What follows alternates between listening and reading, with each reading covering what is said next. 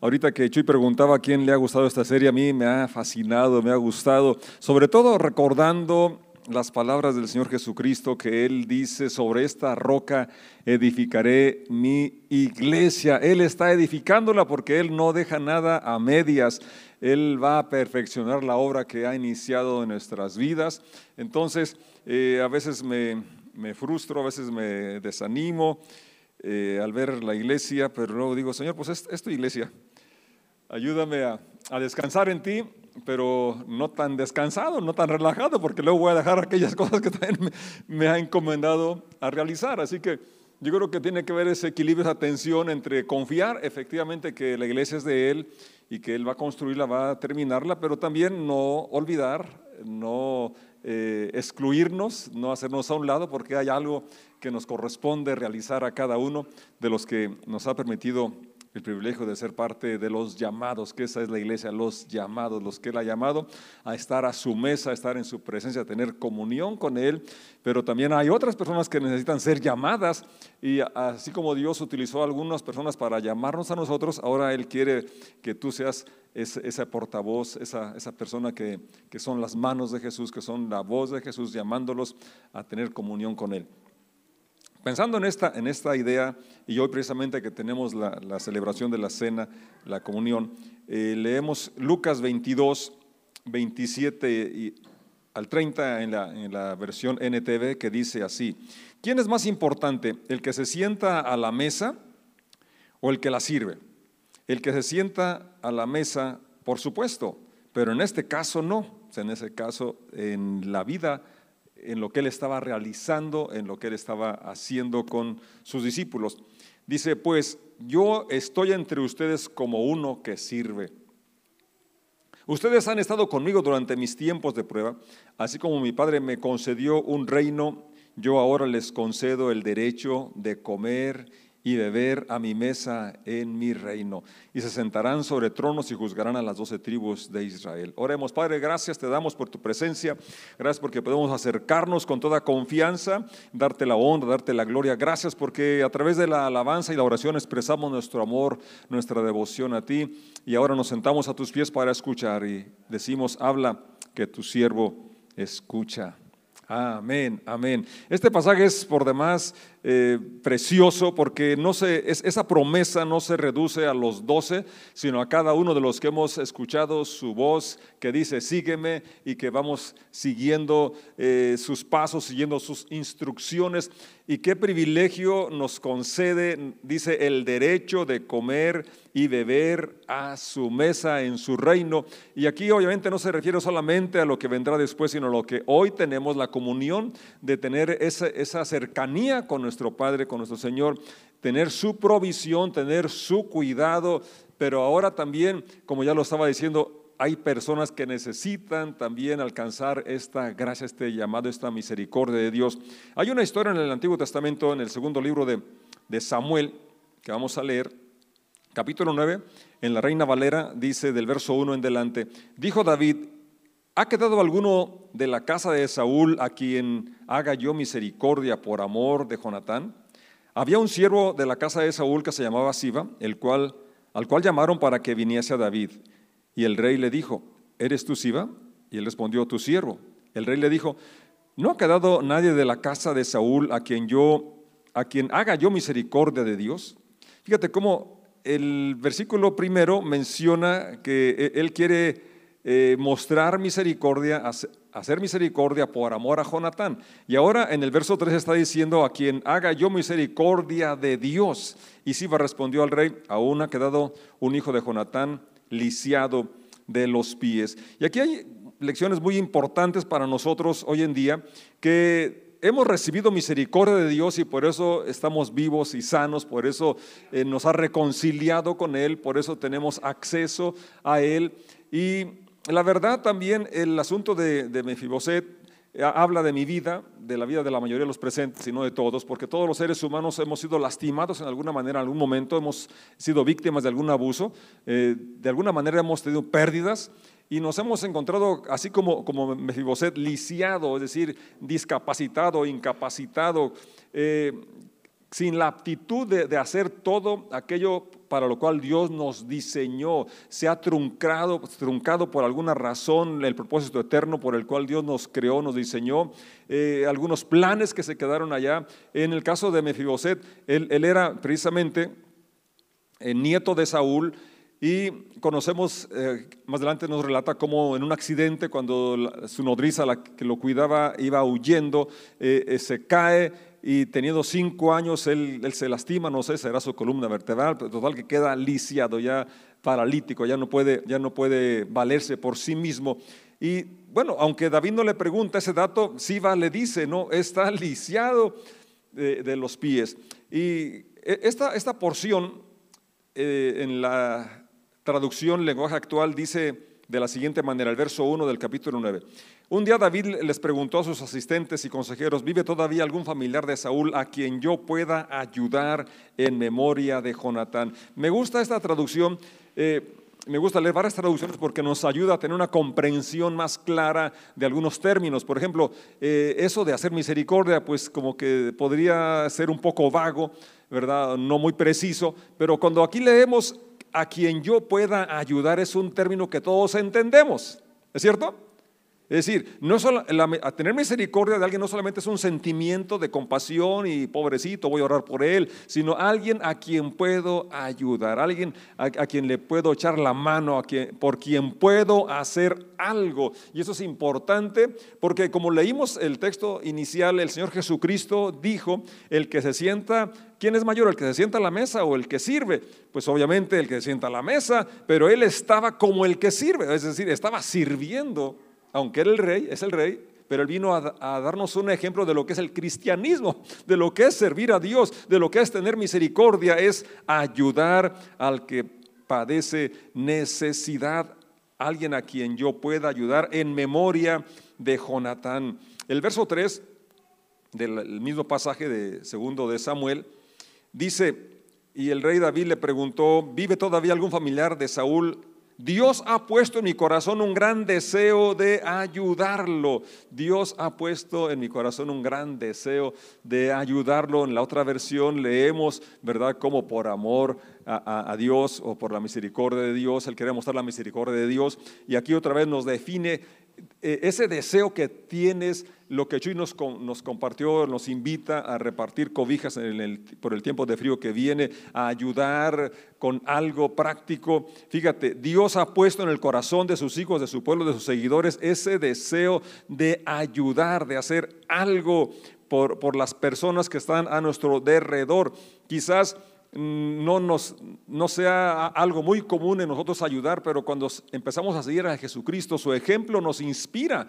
Eh, y David así fue inspirado, se sentía tan pleno, tan lleno, tan bendecido. Era tal su comunión que tenía con Dios que esa, esa relación lo inspiraba, lo motivaba a hacer algo por las personas que estaban a su alrededor y concretamente en este caso por un hijo de Jonatán, por, con quien había hecho un pacto, con quien había hecho una promesa de que cuidaría de sus descendientes eh, después. Y aquí estamos viendo cómo David reconoce que aquello fue algo que Dios le puso en su corazón.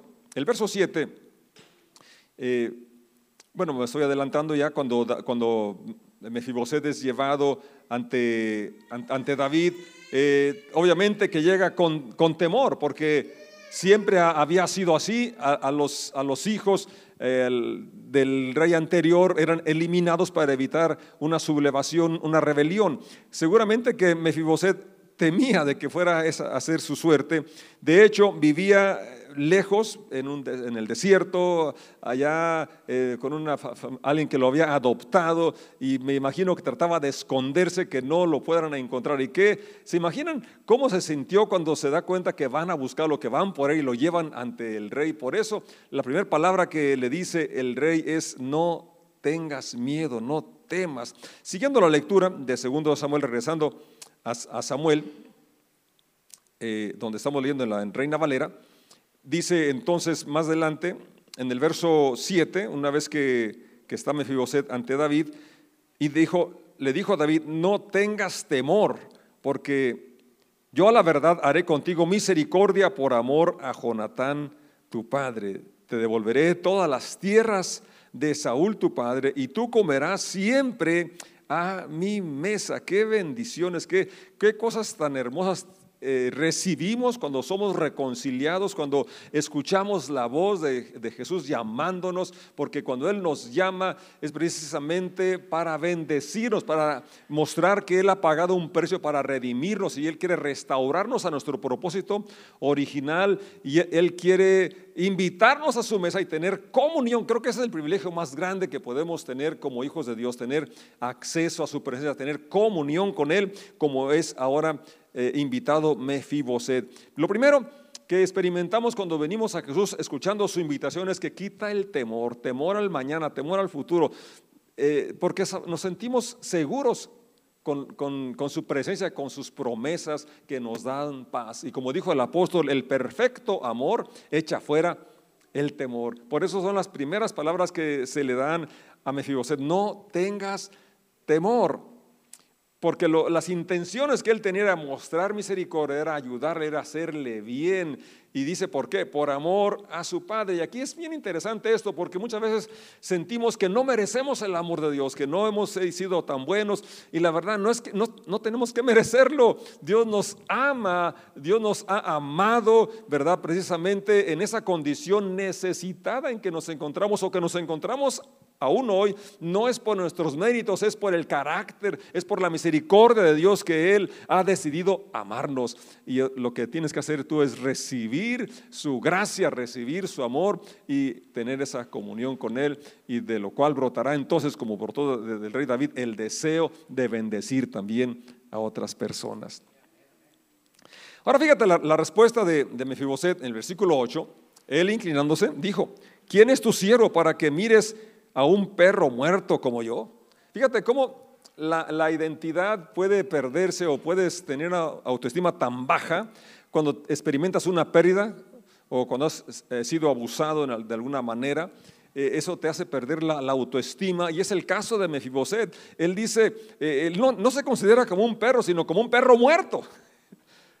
Salomón había dicho, escribió que valía más un perro vivo que un león muerto, pues él se sentía como un perro y un perro muerto, porque ya no, ya estaba huérfano, ya no tenía futuro, según él, ¿verdad? Todo, ya no tenía manera de, valerse por sí mismo, dependía de otros. Entonces, eh, no sé qué situaciones estás enfrentando a ti que en algún momento hayas perdido tu identidad y piensas que ya no puedes, que ya no vales, que ya no sirves. Yo quisiera que escucharas la voz del Señor, que Él te invita a venir a su mesa. Él te invita, así como invitó a Mefiboset, y no tienes que sentirte que lo mereces. Mefiboset no lo merecía, dice David, hace el hincapié, por amor a Jonatán, por lo que le prometí a Jonatán. Bueno, tú eres muy valioso para Dios, porque Dios es amor, porque Dios te ha amado tanto que vino precisamente a buscar y a salvar lo que se había perdido. En Lucas capítulo 5, precisamente, hemos leído esta porción del llamado que hace Dios a Leví y que Leví no lo llama a Dios por sus cualidades, es decir, no era porque se portaba muy bien, sino realmente porque Dios lo quiso llamar. Y dice el verso 29 del capítulo 5 de Lucas, más tarde Leví dio un banquete en su casa con Jesús como invitado de honor. Muchos de los cobradores de impuestos, compañeros de Leví, y otros invitados comieron con ellos. Así que los fariseos y los maestros de la ley religiosa les reclamaron severamente a los discípulos de Jesús diciéndoles, ¿por qué come y ¿Por qué comen y beben con semejante escoria? Qué, declaración tan, tan, dura, ¿verdad? Qué, qué observación y qué eh, arrogancia de estas personas que se supone que deberían ser los ejemplos de la misericordia de Dios, así como en el caso que leímos de David, aquellos que dispensaban el favor, la gracia de Dios, estaban juzgando, criticando de una forma muy severa y fíjate la respuesta del Señor Jesús, y eso es lo que nos impacta, y es, nos, a, la, vez nos muestra cómo debemos actuar ante las personas eh, que no tienen una vida muy agradable a Dios o muy correcta, o, que no están siguiendo los parámetros o principios que creemos que, que son los, los, los que Dios espera que sigamos. Jesús les contestó, la gente sana no necesita médico, los enfermos sí. Si alguien necesitaba ayuda, de David era Mefiboset. No he venido, verso 32, a llamar a los que se creen justos. Fíjate, me gusta esa traducción, ¿verdad? Eh, a los que se creen justos, se creen que, que, tienen lo que tienen por sus méritos, eh, que han hecho suficiente para que Dios los favorezca. Eh, realmente esa es una arrogancia, un, un, orgullo, ¿verdad? Que no agrada a Dios. Pablo menciona en un momento cuando escribe a los romanos que le, dice, les escribo para que no sean arrogantes acerca de ustedes mismos. Realmente tenemos que tener la, humildad, la sencillez de que si hoy tenemos la gracia, el favor de Dios, es por su sola misericordia y necesitamos mostrar lo mismo a cada persona que nos rodea. No he venido a llamar a los que se creen justos, sino a los que saben que son pecadores y necesitan arrepentirse. El Señor está aquí porque Él quiere que todos tengamos comunión con Él. Quizás haya algo de lo cual ah, habremos que arrepentirnos, pero hoy es el momento precisamente de volver y escuchar el llamado y no, estés, eh, no estemos... Eh, eh, poniendo excusas o pretextos o sintiéndonos que no merecemos, no es porque lo merezcamos, es por su gracia, es por su misericordia que Él nos invita a estar a su mesa. Fíjate el final de, este capítulo de eh, segundo libro de Samuel. Dice el verso 11, y respondió Siba al rey conforme a todo lo que ha mandado mi señor el rey a su siervo, así lo hará su siervo. Punto y seguido, Mefiboset dijo al rey, comerá, dijo el rey, comerá a mi mesa como uno de los hijos del rey. Qué cambio tan drástico el de Mefiboset. ¿Por qué? Porque David se movió, Dios puso ese sentir en su corazón, porque David fue leal, fiel a un pacto, a un compromiso que había hecho con Jonatán. Dios es fiel a su pacto, a su promesa. Hoy vamos a tener la celebración de la Santa Cena y vamos a ver precisamente cómo Dios nos confiere ese privilegio de estar a su mesa, tener comunión con Él. Cómo ahora él dice que a los suyos vino y los suyos no lo recibieron, pero a todos los que le recibieron, los que creen en su nombre, les dio el derecho, les dio la potestad de ser hechos hijos de Dios. Mefiboset pudo pasar toda su vida a la mesa del rey como si fuera uno, uno de los hijos del rey. Tú y yo tenemos el acceso, la invitación a estar no como el hijo del rey, sino como hijo del rey. Yo quisiera que nos pusiéramos de pie y le diéramos gracias a Dios por ese privilegio de que hemos sido llamados y que decimos sí, reconociendo nuestra necesidad de Él, reconociendo que Él puede sanar cualquier herida, Él puede eh, restaurarnos a la identidad de lo que somos y retomar ese propósito para el cual fuimos diseñados y llamados como sus hijos, como su pueblo, como su iglesia. Una iglesia que está llamada a, tener un lugar donde todos son bienvenidos, donde todos podemos ser restaurados, así como Mefiboset. Y que aún ahora como creyentes eh, hay áreas donde necesitamos la intervención de Dios en nuestras vidas para poder superarlas. Y que gracias a su amor y a su presencia, porque no solamente la provisión, sino era la presencia lo que satisfacía a Mefiboset no solamente era la comida, sino estar cerca del rey. Y es exactamente lo que tú y yo podemos disfrutar hoy. No solamente su provisión, sino su presencia, su compañía. Y si así es, entonces, ¿por qué temer al mañana? ¿Por qué temer al futuro? Si no habías dicho sí a su invitación, hoy es el momento. Señor Jesús, estamos delante de ti y damos gracias que nos has llamado a estar a tu mesa, a tener comunión contigo. En esta hora, Señor, yo reconozco mi necesidad de ti, te entrego mi corazón, declaro que eres mi único y suficiente Señor y Salvador. Gracias por morir en la cruz por mí.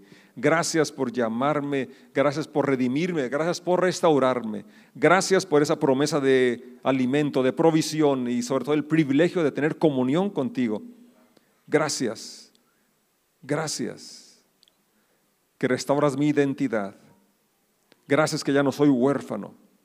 Gracias que ya no estoy limitado. Y permíteme tener esa empatía con las personas que padecen necesidad. Ayúdame a mostrar gracia y misericordia como tú la muestras cada día conmigo. tener ese espíritu de aceptación y ser hoy tus manos, ser hoy tu voz para llevar esperanza, para llevar alivio.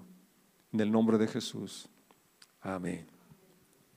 Voy a invitar que repartan los elementos y vamos a disponernos a partir el pan.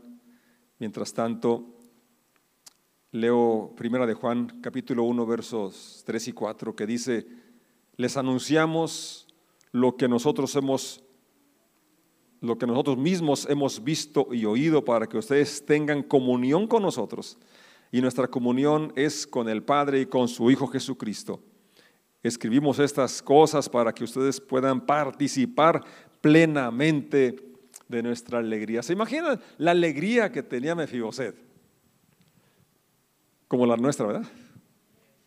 Bueno, ahorita no sé, porque ese cubrebocas, no sé si están sonriendo o si están llorando, ¿qué? Pero se ve el brillo en los ojos, se ve la expresión, ¿sí? Y, ojalá que no sea nada, se reduzca solamente eh, esa alegría a cuando estamos reunidos, estamos aquí participando de la alabanza o, de, la, del sermón, sino el estilo de vida sea así uno que honra, que glorifica a Dios, porque ese es el cristianismo, no se reduce a las reuniones, sino es un estilo de vida donde podemos ahora ser como David fue, un canal que bendice a los que están cerca de nosotros. Porque nos sentimos como David se sentía, colmado de misericordia. Y, David pudo decir, el bien y la misericordia me seguirán todos los días de mi vida. Aderezas mesa delante de mí, en presencia de mis angustiadores, unges mi cabeza con aceite. Mi copa está rebosando. Es decir, tiene que fluir eso y entonces a los que están cerca van a ser bendecidos con esa actitud de misericordia, esa actitud de servicio como la que mostró Jesucristo. Vamos a cantar esta parte del coro que ya cantamos que menciona y dice, ¿quién soy yo para que el rey se acerque a mí? ¿Quién soy yo? Bueno, pues alguien que él llama, alguien que él elige. Y nuestra parte es disfrutar su presencia, disfrutar su llamado.